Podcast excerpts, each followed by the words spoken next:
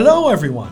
Welcome to Morning English. This is Colin. Hello, everybody. This is Nora. 欢迎大家收听早安英文节目。开始之前呢，先说一个小福利。每周三我们都会给粉丝免费送纸质版的英文原版书、英文原版杂志和早安周边。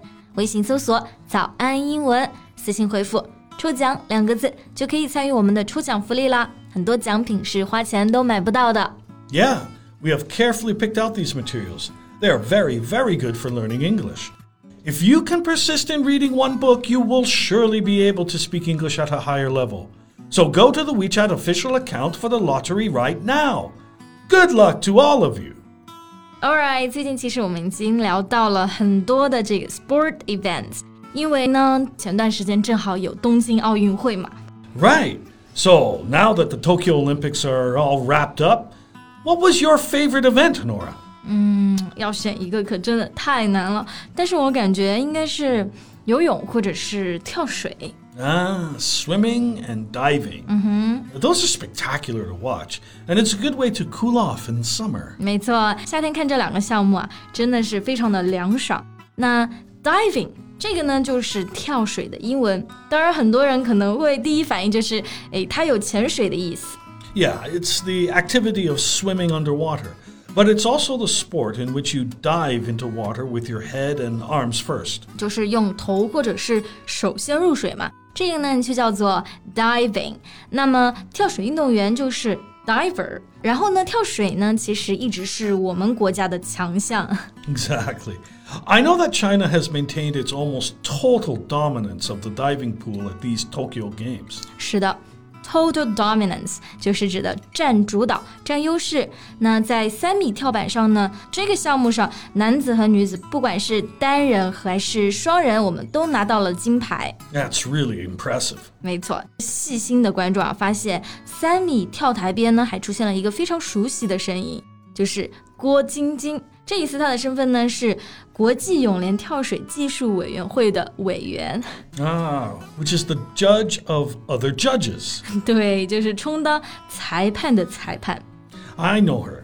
Uh, she's regarded as the most decorated diver, male or female, in the history of the sport. The most decorated? What does this mean? 这个单词我记得 decorate 本意是装饰嘛。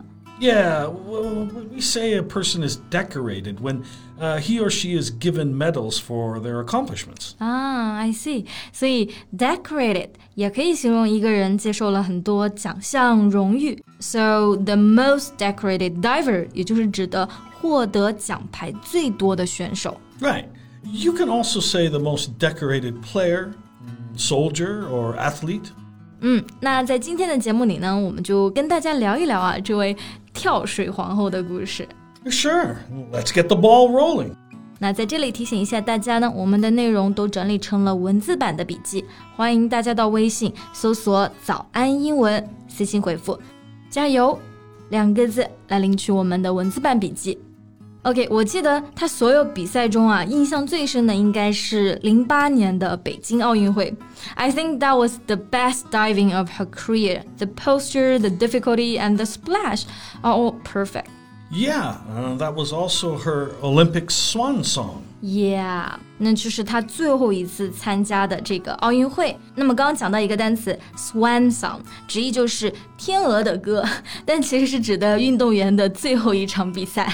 Right, yeah, the last performance in an athlete's career. 嗯，后面他在一一年呢就开始 retire from diving，从跳水这一个领域退役了。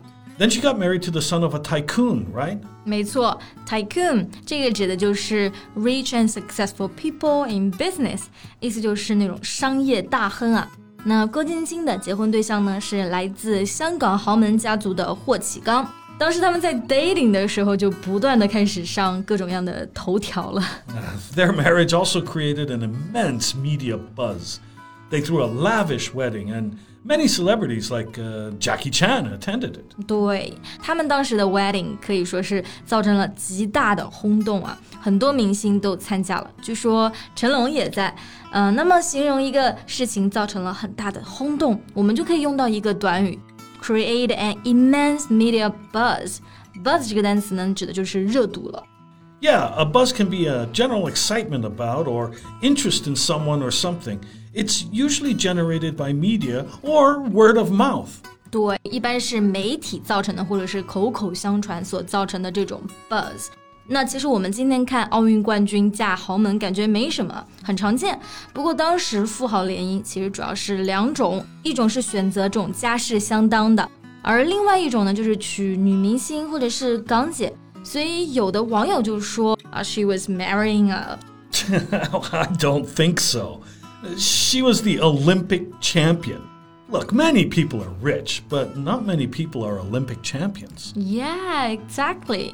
就有钱人真的很多，但是世界冠军就相对而言很少了。那我们刚刚讲那一个词啊，marry up，它指的就是我们说的中文的高攀。 Right. Marrying up usually refers to marrying above your economic or social class. Mm. 嗯,诶,那是不是也有 marry down 这种说法? Yep, the opposite of marrying up. So it means marrying a person of lower social class or status. 嗯,不过当时在婚礼上啊,霍震霆也就是霍启刚的父亲就说,郭晶晶可以说是 married down，下嫁到了霍家，这也是霍家全家的福气。It's a blessing to the family。感觉也是实力证明了他对冠军儿媳的宠爱。Well, despite their social standing, I know that their married life is, in fact, very down to earth. 是的，他们婚后的生活呢？就非常的低调，simple and frugal，简单朴素。那么刚刚讲到一个词啊，down to earth，这个短语很好记，就是中文说的接地气，非常实际的。Yeah, if someone is down to earth, it, um, they don't put on airs, and instead are uh, simple and practical. like Colin is probably the most down to earth person I've ever met. oh, wow. You really think so? I'm flattered. Come on, it's just an example. okay. 说到他们接地气呢，其实是因为他们的生活呢跟普通人没什么两样，就他们自己会买地摊货呀、搬家呀、做饭呀、逛花市啊等等。 Yeah, the celebrity couple has always kept a low profile. 嗯，keep a low profile，这个指的就是保持低调了。Uh, so I can also say stay low key, right? Yeah, sure. It means to stay out of uh, public notice, uh, avoid attracting attention to oneself. 对，而且不仅他们低调，他们自己的孩子身上穿的衣服，也就是几十块的这种平价衣服，the everyday casual clothes， 他也不会给自己的孩子买任何的这种奢侈品。well, the humble couple is apparently bringing up their three children to treasure the simple things in life. Bring up 这里跟带来没有任何关系啊，是指的养育啊、教育啊，父母的教育方式其实就非常的重要。yeah, it's the same as to educate or nurture. 嗯，那郭晶晶夫妇的育儿方式呢，也是经常被得到了赞赏。They are praise for the way they bring up their children。其实，嗯，从这些例子里面，我们也可以看到，就这些年嘛，郭晶晶一直在坚持自己的原则，她就不仅仅是一个豪门太太。好了，那么今天的节目呢就到这里结束了。最后再提醒一下大家，我们今天的所有内容呢都整理成了文字版的笔记，欢迎大家到微信搜索“早安英文”，私信回复“加油”两个字来领取我们的文字版笔记。Thanks for listening, everyone. This is Colin. This is Nora. See you next time. Bye.